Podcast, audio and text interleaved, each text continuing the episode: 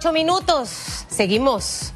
Vamos a seguir conversando con el doctor Xavier San Lloren, pero usted puede participar y manifestar su opinión a través de las redes sociales, arroba Ecotv Panamá, arroba RPC-radio. El Ministerio de Salud ordenó que las provincias de Panamá y Panamá Oeste regresaran a la restricción de movilidad según sexo y número de cédula. ¿Qué opina de este revés? ¿Cree que es justa la medida? Alguien me escribe por, por WhatsApp y me dice es que creo que abrieron muy rápido. Eh, cuando se abrió el primer bloque y cuando se abrió el segundo bloque. Lo cierto es que al final las decisiones que lleguemos a tomar, doctor Xavier, aquí en Panamá, todos nos hemos vuelto expertos en todos los temas. Es más, nos puede contratar Donald Trump o cualquiera y somos los mejores eh, consejeros y los mejores eh, asesores. Y esto se lo digo y, y usted se sonríe y le voy a explicar por qué. Panamá no tiene la estructura económica de otros países y a pesar de no tener esa estructura, eh, nosotros venimos de habernos levantado una economía que venía bien golpeada. Y esto nos ha terminado de golpear. No puede ser posible, y es mi opinión personal, que por la irresponsabilidad nuestra, nosotros no hemos podido empezar a trabajar en impulsar nuestra economía. Qué diferente hubiese sido que los resultados de la semana pasada se, se, hubiesen mantenido en 100, qué sé yo, el escenario fuera diferente, la gente necesita salir a trabajar. Yo no sé cuánto tiempo este país puede aguantarlo y le explico por qué, porque yo, Susana Elizabeth Castillo, conoce gente que no ha recibido el bono, doctor Xavier. Yo he sido el gobierno, yo hago la transferencia, yo, de mi cuenta, en lugares aquí cerquita, y no han recibido el bono. Entonces, no podemos seguir en esta vorágine porque al final hay mucha gente que se está viendo afectada con este tema y nos toca a nosotros ahora ser responsables. Las autoridades han hecho su trabajo, ahora le toca a usted y me toca a mí. 16 personas mueren en un solo día, doctor. Eh, creo que es la cifra más alta que hemos tenido en 90 días desde que se registró el primer caso. Me gustaría que me explicara esto, por qué ocurrió, complicaciones, pacientes que tenían antecedentes de salud con hipertensión, diabetes, etcétera, para tratar de entender por qué 16 muertes en un solo día. Bueno, la explicación es fácil de, contestar. las variaciones de día a día siempre van a ocurrir. Entonces, a veces, rachas de fallecidos, por llamarlo de alguna manera, hay días en que a muy poco.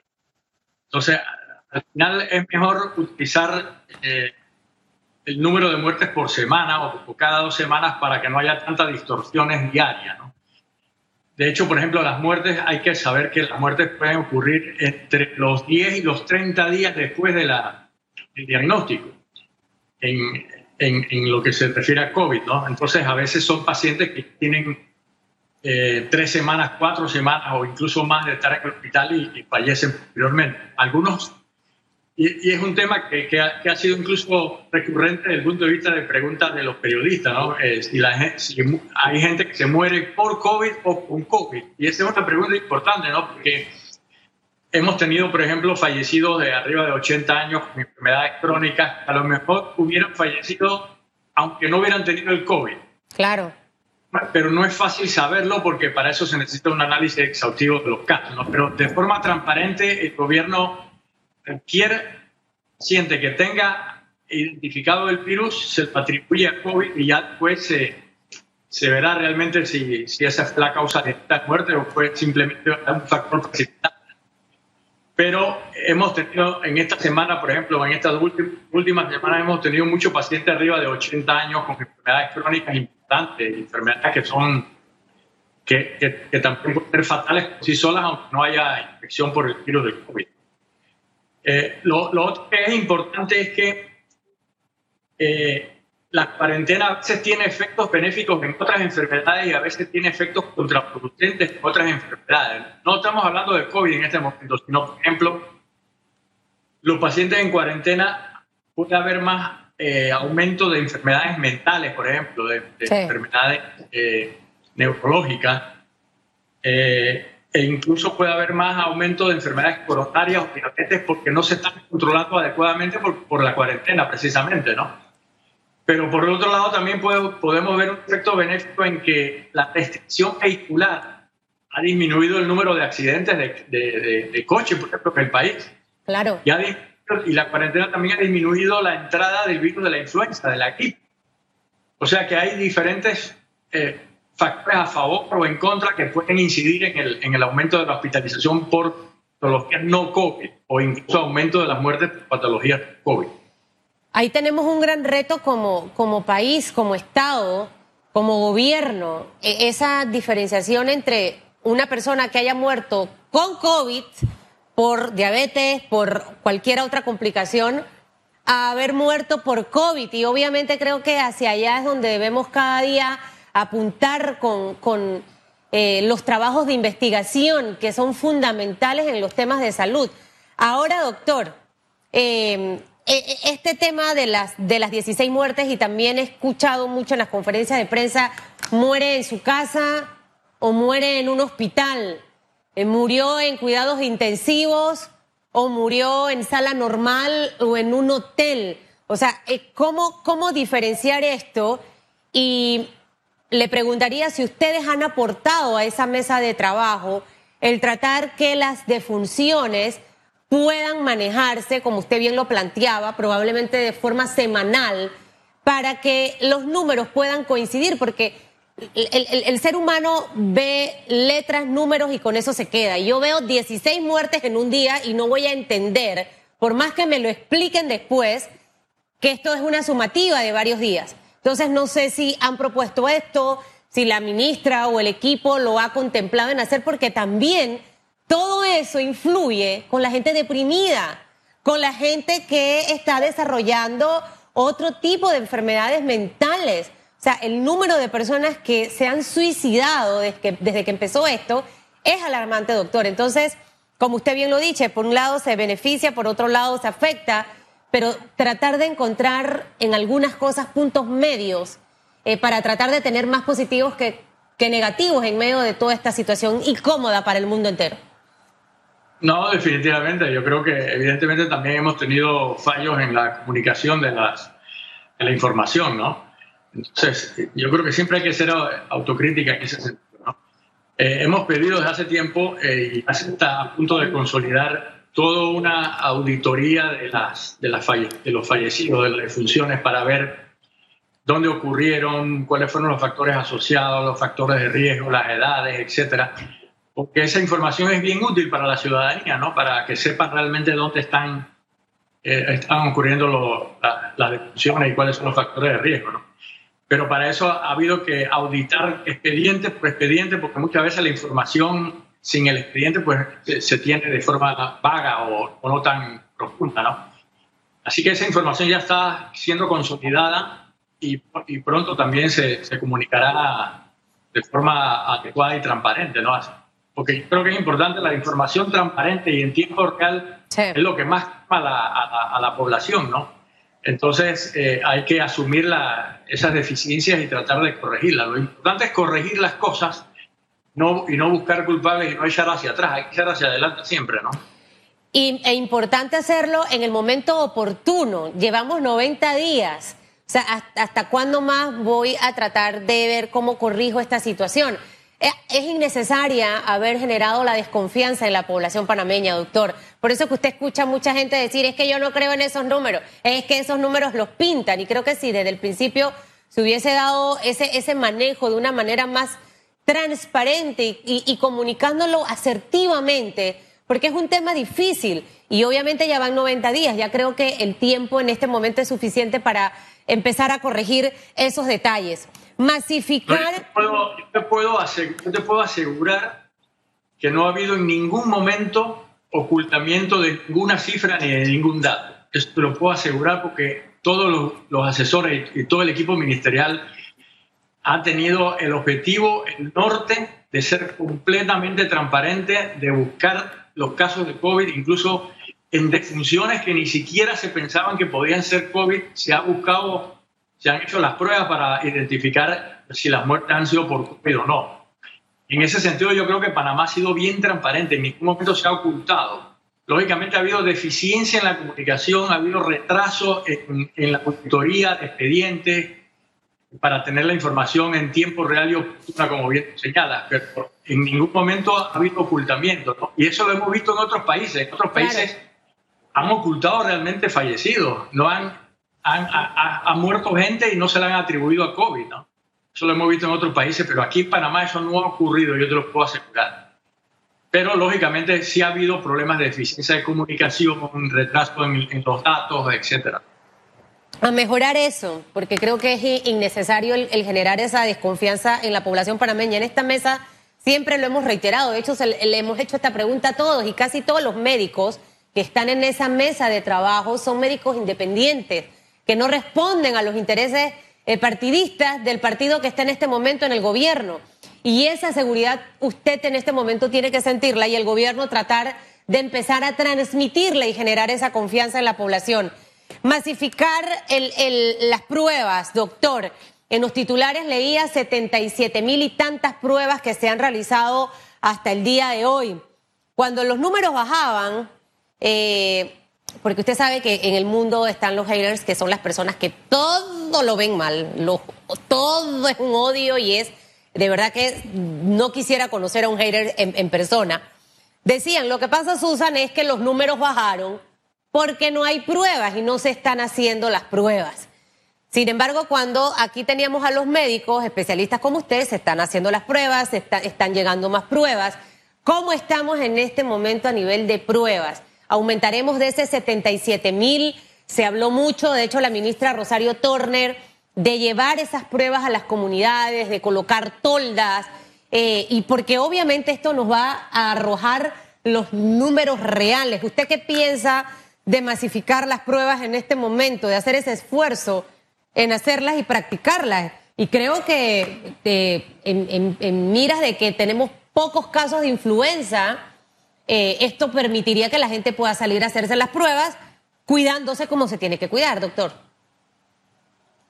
Muy, muy importante tu pregunta. La verdad que es, valiosa tu pregunta y, es bueno aclarar algunas cosas. Lo ideal que se ha establecido por estimaciones científicas es que los países deben hacer una prueba por cada mil habitantes por día. Si eso es así, Panamá debería estar haciendo por lo menos 4.000 pruebas diarias, por lo menos y nunca hemos llegado allá. Entonces, si, si hablan de que no hemos hecho muchas pruebas, definitivamente no hemos hecho muchas pruebas. Esto hay que decirlo tajantemente, no hemos hecho muchas pruebas. Pero aún así, habiendo hecho no las pruebas que, se, que son ideales, Panamá en Latinoamérica es el tercer país en más cantidad de pruebas, después de Chile y de, Perú. O sea que a pesar de las deficiencias, hemos hecho bastantes pruebas si nos comparamos con, en, el contexto latinoamericano. ¿Y eso, por, ¿Y eso a qué se debe? Bueno, se debe que hay una gran demanda por pruebas a nivel mundial. Entonces, todos los países no pueden tener la cantidad de pruebas que idealmente quisieran tener, ¿no? Aparte que para hacer pruebas se necesitan laboratorios, se necesitan equipos, se necesita personal técnico entrenado, que las pruebas son, pruebas sofisticadas, no son pruebas, de, por ejemplo, de hacerse una hemoglobina o cosas de esa.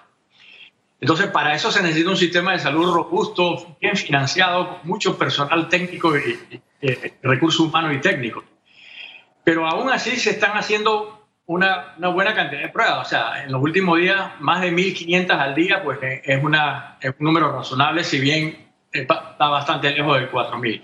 Y te digo 4.000 que es el número ideal, pero cuando uno quisiera hacer una adecuada trazabilidad en los corrimientos donde hay casos y para vigilar los contactos, aislarlos, etcétera, ahí se necesitaría pues muchas más de esas 4.000 pruebas. Se necesitaría estar metiéndose en una comunidad, en muchos casos, casa por casa, haciéndole la prueba a, los que tengan síntomas y a los contactos que no tengan síntomas. Y para eso se necesitaría, pues, evidentemente una enorme cantidad de pruebas. Y esa trazabilidad es el tal de Aquiles no solamente de Panamá, sino muchos países del mundo.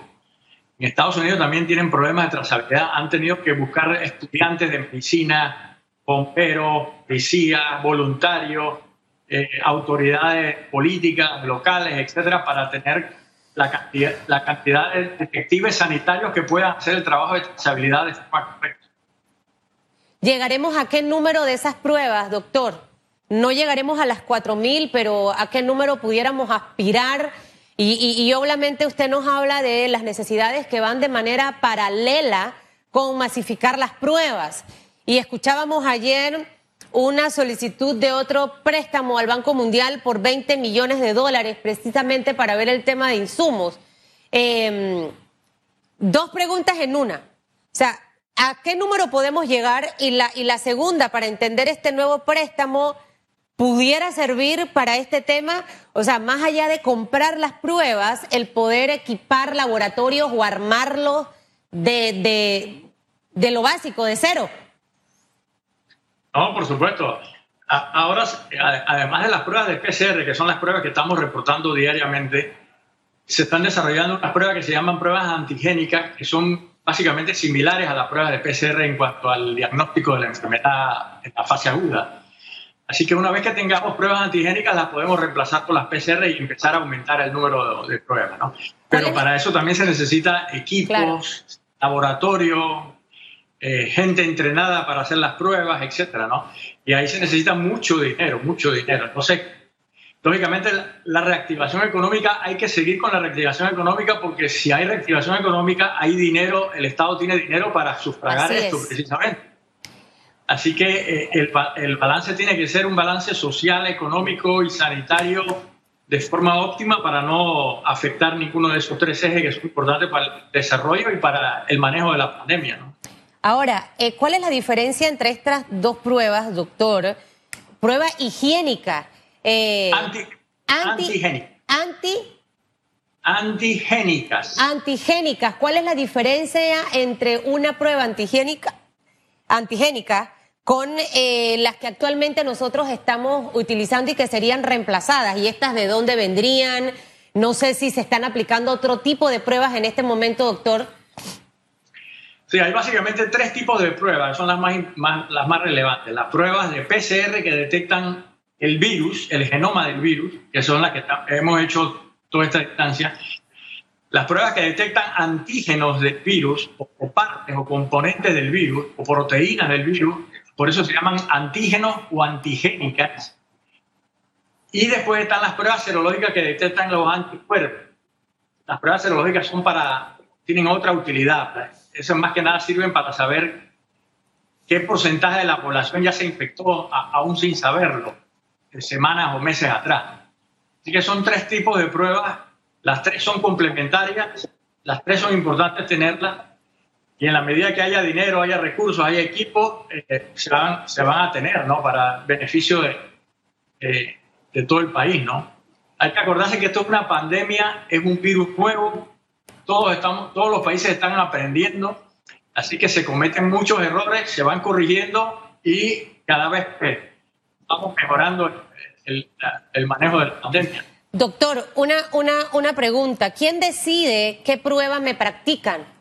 Eh, el médico que me atiende eh, y si estas tres actualmente se están practicando en Panamá.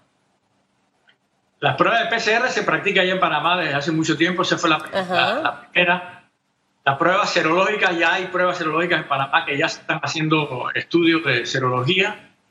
Y las pruebas antigénicas están, ya han llegado algunas, así que ya prontamente vamos a ver también pruebas antigénicas realizadas en Panamá. El Ministerio de Salud, el Instituto Corga, la Seguro Social, son los que determinan qué pruebas se van a hacer con base en la disponibilidad, en el momento de los síntomas, etcétera. O sea que ahí entran los médicos y los especialistas cuando llegan los casos. Doctor, hay algo que mm, me quedó como una duda y a lo mejor no sé si usted tenga esa respuesta. Eh, dos cositas. Esta nueva restricción con cédulas y por sexo solamente es para Panamá y Panamá Oeste. El resto del país se mantiene con las medidas anteriores. Y lo segundo, em, hay como confusión en cuanto al tema de la movilidad, básicamente, que el toque de queda es de 7 de la noche a 5 de la tarde. Y se lo comento porque hay publicaciones que están ahorita mismo eh, saliendo hasta de cuentas oficiales del gobierno que hablan de que el toque de queda es hasta las 7 y otras que es hasta los 5. Eh, no sé qué información maneja sobre eso, doctor.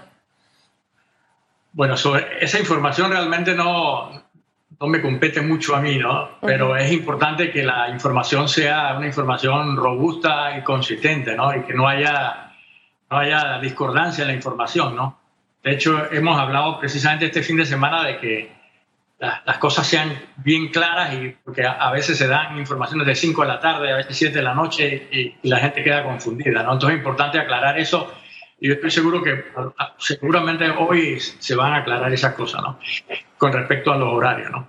Pero con respecto a, a lo de la cuarentena, sí, básicamente es la provincia de Panamá y la provincia de Panamá Oeste, ¿no? porque siempre dijimos que en muchas medidas se tenían que hacer de forma asimétrica porque lo que hemos visto es que en el resto del país eh, realmente no ha habido una cantidad de casos importantes que hayan aumentado la, eh, la, tasa de propagación o el RT. El RT ha sido básicamente aumentado por lo que ha sucedido en los 20 algo de corregimientos de, de, las dos provincias de Panamá. ¿no? Entonces ahí es donde está el problema y ahí es donde se, se tiene que enfocar. En la medida que se identifique que hay otra provincia que está aportando una buena cantidad de casos, pues también se tendrá que hacer con otra provincia, pero por ahora es básicamente las dos provincias de Panamá. Bueno, muchísimas gracias, doctor, eh, por haber conversado con nosotros. Muy interesante toda la conversación de esta mañana, que es lo que al final la gente debe convertir en viral para que pueda tener la información correcta. Y esperemos que en el transcurso del día, para todos aquellos que están preguntando con el tema del toque de queda, si es a las 5 o es a las 7, o si mi cédula termina en 5, no voy a poder salir, eh, creo que va a ser eh, importante que las autoridades puedan aclarar este tema. Muchísimas gracias, doctor Xavier, por haber estado eh, con nosotros esta mañana. Le deseamos una excelente semana. Gracias a ti, igual para ti. Bueno, el doctor Xavier San Llorens, usted prepárese esta semana, probablemente los casos aumenten. Y los que veamos esta semana es lo de la semana pasada. Lo que vimos la semana pasada viene de la de más atrás, no tiene nada que ver con el tema de la apertura del segundo bloque, porque más o menos en tres o cinco días es que se van conociendo los primeros casos. Hay respuestas en redes sociales. Arroba EcoTV Panamá, arroba RPC-radio, con la pregunta de esta mañana, que, ¿qué le parece a usted el revés que hemos tenido? Hay comentarios, señor director. Redes sociales. A ver, contesta esta mañana Leida Ocaña, las cifras no cuadran, los nuevos resultados no son de la semana pasada, hay un vacío de información y queremos saber la verdad, no somos tontos ni ganado que se maneja el antojo de posibles entuertos. Lo aclaró el doctor Xavier, los números no, han estado maquillados. Ese tema de la comunicación e información es lo que ha generado la desconfianza. José Samaniego, sigamos jugando a que es mejor abrir que mantener a los panameños protegidos, señores, todavía no hay vacuna el gobierno ni la empresa privada son creativos en esta crisis, José. Si no se reactiva la economía no va a haber plata ni para comprar, pero es que ni una panadol para las personas que lleguen a los hospitales. Juan primero, exagerado, tomando en cuenta que tienen un hospital modular sin pacientes, o sea que no se ha robustecido la capacidad del sistema de salud para atender el aumento de la demanda de pacientes. Primicia en radiografía esta semana puede abrir el hospital modular, probablemente lo dijo el doctor Xavier. Jimmy Cotto, creo que ya todos somos adultos y sabemos qué medidas de higiene debemos tener. Si no las sigue, fallece. Coincido con el comentario, el único con el que coincido. Rolando Coparropa, no hay alternativa. Si queremos salvar vidas, la medida es traumática, pero depende de todos nosotros que la medida sea revertida con prontitud. También acertado el comentario. Rolando, Pedro Pinzón, el tema no es si es justo o no. La realidad del oeste es que no solo hay una situación de relajamiento, sino también de alta movilidad hacia Panamá a laborar. Estos contagios quizás se inician en su gran mayoría del lado de acá, sino que se traen de otras partes. A cuidarse, si le toca salir a trabajar, a cuidarse. CGCB, estoy de acuerdo, solo debe estar los que por fuerza mayor están en las calles para atender asuntos familiares de importancia. Luisa Trevia, lo importante es que los del oeste estemos en casa, y salgamos solo a lo necesario. Por otro lado, somos, como se dice, provincia de tránsito y será imposible un cerco sanitario. Tal vez tenga de, tal vez venga de la ciudad del contagio, pero ni modo a cumplir con las medidas. Decido ser feliz, la cuarentena debe ser más inteligente. Tal vez la restricción debe ser a donde puedas salir en lugar de obligarte a quedarte en casa. Tenemos que tomar conciencia. Si nuestra economía no se reactiva, no vamos a tener dinero para nada. Esa es una realidad. Tiene que haber un balance, y tomo esa frase del doctor Xavier, entre lo social, la economía y la parte sanitaria. Todo en la vida es un balance. Depende de usted y depende de mí.